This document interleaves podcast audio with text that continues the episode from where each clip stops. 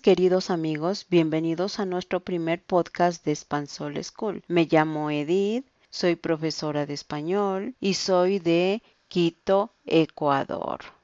Ahora les tenemos un tema que es muy importante para aprender una lengua y para comunicarnos. Este tema es los sonidos. Sabemos que los sonidos los tenemos presentes en nuestro día a día desde que nos levantamos hasta cuando nos acostamos. Estamos rodeados de distintos sonidos. Algunos son agradables y otros son desagradables. Por ejemplo, el sonido de la lluvia, el sonido del viento, el sonido de un río, el canto de un pájaro, son sonidos tranquilizadores que nos producen paz, serenidad. En cambio, los sonidos desagradables como son el aullido de un lobo, el sonido de una máquina, cuando las uñas raspan una superficie o también una explosión de algo. Todos estos tienen un tipo de conexión con nuestros sentimientos e igual de nuestros sentidos dado que los sonidos que son agradables nos ponen felices y por otro lado los desagradables nos ponen tristes o melancólicos y alertas.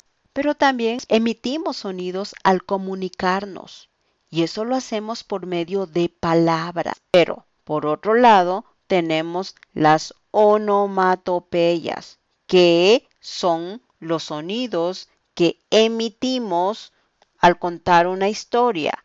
Las podemos ver escritas o en relatos verbales. Algo muy curioso que me, me gustó es que en cada idioma y hasta en cada país existen diferentes tipos de onomatopeyas. El idioma japonés, por ejemplo, es el que cuenta con el mayor número de onomatopeyas. La forma correcta de expresar una onomatopeya en la escritura entre comillas. Ahora nos preguntamos qué es una onomatopeya. Por ejemplo, puff, que significa una caída. Crash, un choque. Pum, una explosión. Uf, alivio. Wow, admiración. Mmm, asombro. ¡Ay! Dolor. Plaf una bofetada, ¡bang! un disparo, bla, bla, bla, bla. Hablar, ja, ja, ja, ja, reír, yuhu, alegría, pum, golpe, ñam, ñam, ñam, ñam, comer. Algo delicioso, mmm, duda. Y así hay una infinidad. Y como ya dije antes, cada idioma tiene sus propias onomatopeyas. Yo tengo una onomatopeya favorita que es uy. Lo uso para expresar admiración o a veces miedo. Y ahora ustedes cuéntenme, ¿cuál es su onomatopeya favorita? Porque creo que todos debemos tenerla, ¿no? Ahora me gustaría contarles una experiencia un día que llovía mucho, yo salí de mi casa y de pronto vi a una perrita que trataba de escampar, buscar un lugar donde no mojarse. Y entró a un lugar a comer, pero la gente no la recibió muy bien. Entonces la sacaron a la calle y ella estaba desesperada. Por esa razón yo decidí salir y tomarla. Y sí, la adopté. Ahora, esta perrita tenía un problema en su patita. Estaba quebrada, estaba rota. Entonces por eso tuve que llevarla al veterinario y bueno, el veterinario nos ayudó. Ahora está mucho mejor de su patita. Me parecía algo extraño esta perrita porque ella no ladraba, no emitía ningún sonido. Y eso me preocupaba un poquito, pero pensé que era el carácter de ella. Pero ahora me doy cuenta que no, que en realidad era un problema. Después de pensar tanto y de llevar al veterinario para averiguar cuál era el problema, nos dimos cuenta que ella es sorda. Por esa razón, ella no emite sonidos.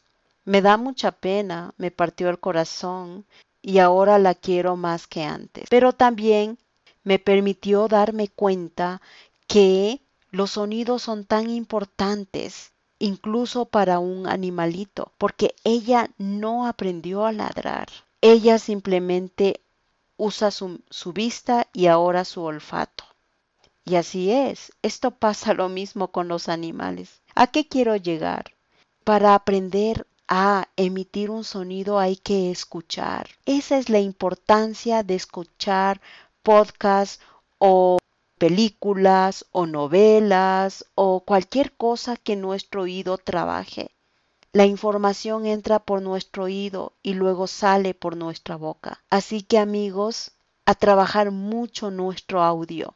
Espero que estos podcasts les ayude muchísimo para mejorar su fluidez y comprensión de la lengua. Así que les invitamos a escucharnos y la próxima semana habrá otro podcast con un tema muy interesante. Recuerden que se habla lo que se escucha, así que no dejes de escucharnos. Con mucho cariño para nuestros oyentes de español. Vamos, que sí se puede.